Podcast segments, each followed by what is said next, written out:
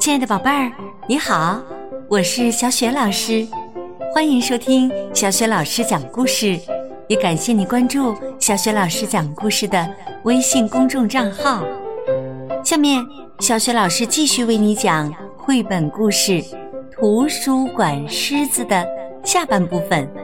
这个绘本故事书的文字是来自美国的米歇尔·努森，绘图凯文·霍克斯，译者。周一芬是河北少年儿童出版社出版的《图书馆狮子》这个绘本故事书，也曾经荣获美国书店协会年度畅销童书奖等许多的大奖。好啦，接下来小雪老师就继续为你讲这个故事啦。昨天我们说到，图书馆来了一头狮子。起初，图书馆里的人看到狮子会紧张，但是没过多久，他们就习惯了身旁有一头狮子走来走去了。狮子在图书馆也适应的很好，它走路很小声，尽管它的脚很大。听故事的时候啊，孩子们还把它当成了舒服的靠垫儿。它在图书馆里。再也不吼叫了，大家都说这头狮子真好啊。遇见它的时候，大家也会拍拍它柔软的头。要是没有它，真不知道该怎么办呢。马彬先生听到这句话，皱起眉头。他觉得狮子还没来的时候。他们也过得很好，根本就不需要什么狮子。他认为狮子不懂规矩，图书馆里不该有狮子。有一天呢，狮子掸完所有百科全书上的灰尘，舔完所有的信封，帮完所有小朋友后，说故事时间。还有好一阵子才开始。他来到馆长办公室，想找些事情做。麦小姐说：“嗨，狮子，我从书架上拿一本书给你，请你帮我把它放回图书区。”麦小姐站在凳子上，但是那本书放的太高了，她踮着脚。伸长手臂，快要拿到了。麦小姐用力伸手，哎呦！麦小姐叫了一声，她倒在地上，爬不起来。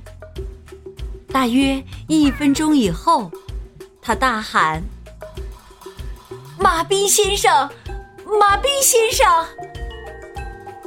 马彬先生在大厅的柜台。根本听不见。麦小姐说：“狮子，请你叫马彬先生来。”狮子跑进大厅，麦小姐在后面喊：“不要跑！”狮子把两只巨大的前掌搭在了柜台上，盯着马彬先生看。马彬先生说：“走开，狮子。”我很忙。狮子低声吼叫，他用鼻子指向麦小姐的办公室。马彬先生还是不理他。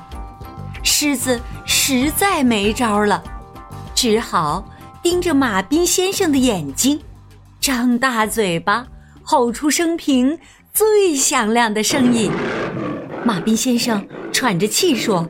你你你你你太吵了！你你你不遵守规定。马彬先生快步走出大厅，狮子没有跟上去，他违反规定了，他知道违反规定的后果。他低着头往大门走去。马彬先生没注意到狮子走了。边走边叫：“麦小姐，狮子违反规定了！狮子违反规定了！”他闯进麦小姐的办公室，麦小姐不在座位上。麦小姐，有时候，麦小姐的声音从桌子后面传来。有时候，只要有正当的理由，就算在图书馆里也可以打破规矩。唉，我摔断了手臂。请帮我找医生。马彬先生跑去找医生，麦小姐在后面喊：“不要跑！”第二天，一切恢复正常。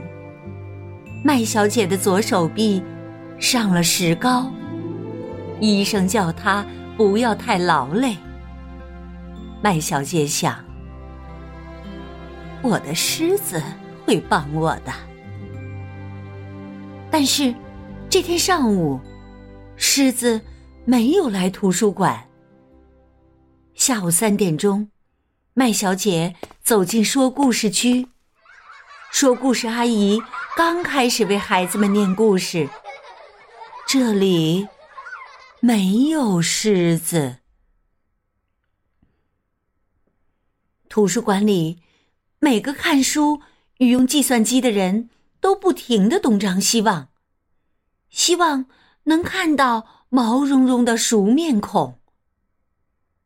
但是，狮子那天没有来，第二天也没来，第三天还是没来。一天傍晚。马彬先生来到麦小姐的办公室，他问：“我要下班了，有什么事要我做吗？”麦小姐望着窗外，用细微的声音说：“没事儿，谢谢你。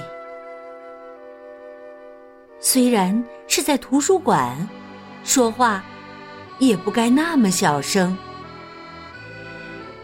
马彬先生皱着眉头走开，他想：说不定我可以为麦小姐做一件事。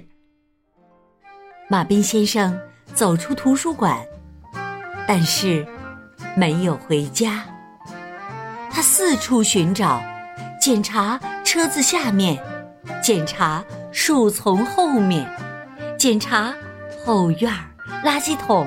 树屋，他转了一大圈，最后回到图书馆。他看见狮子坐在图书馆门口，透过玻璃往馆内望。嗨，狮子！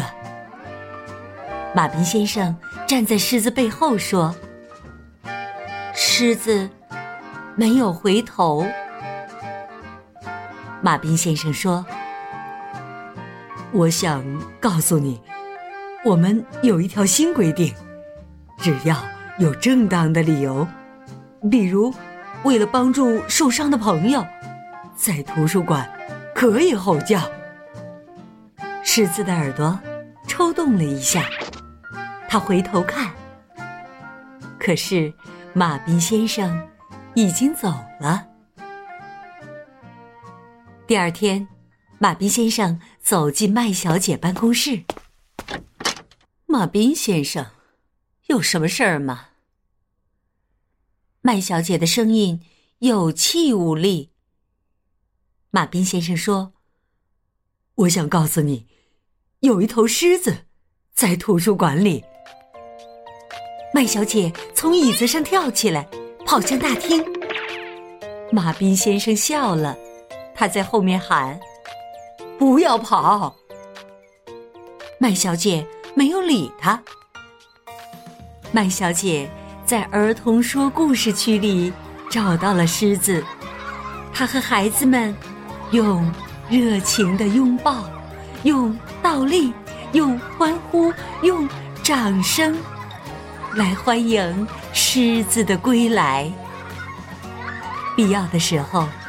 就算在图书馆里，也可以打破规矩。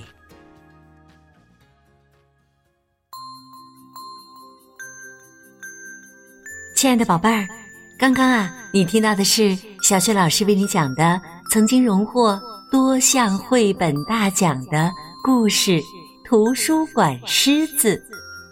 接下来，小雪老师又要给你提问题了。在这集当中，图书馆狮子为什么又大声吼叫了呢？如果你知道问题的答案，可以通过微信。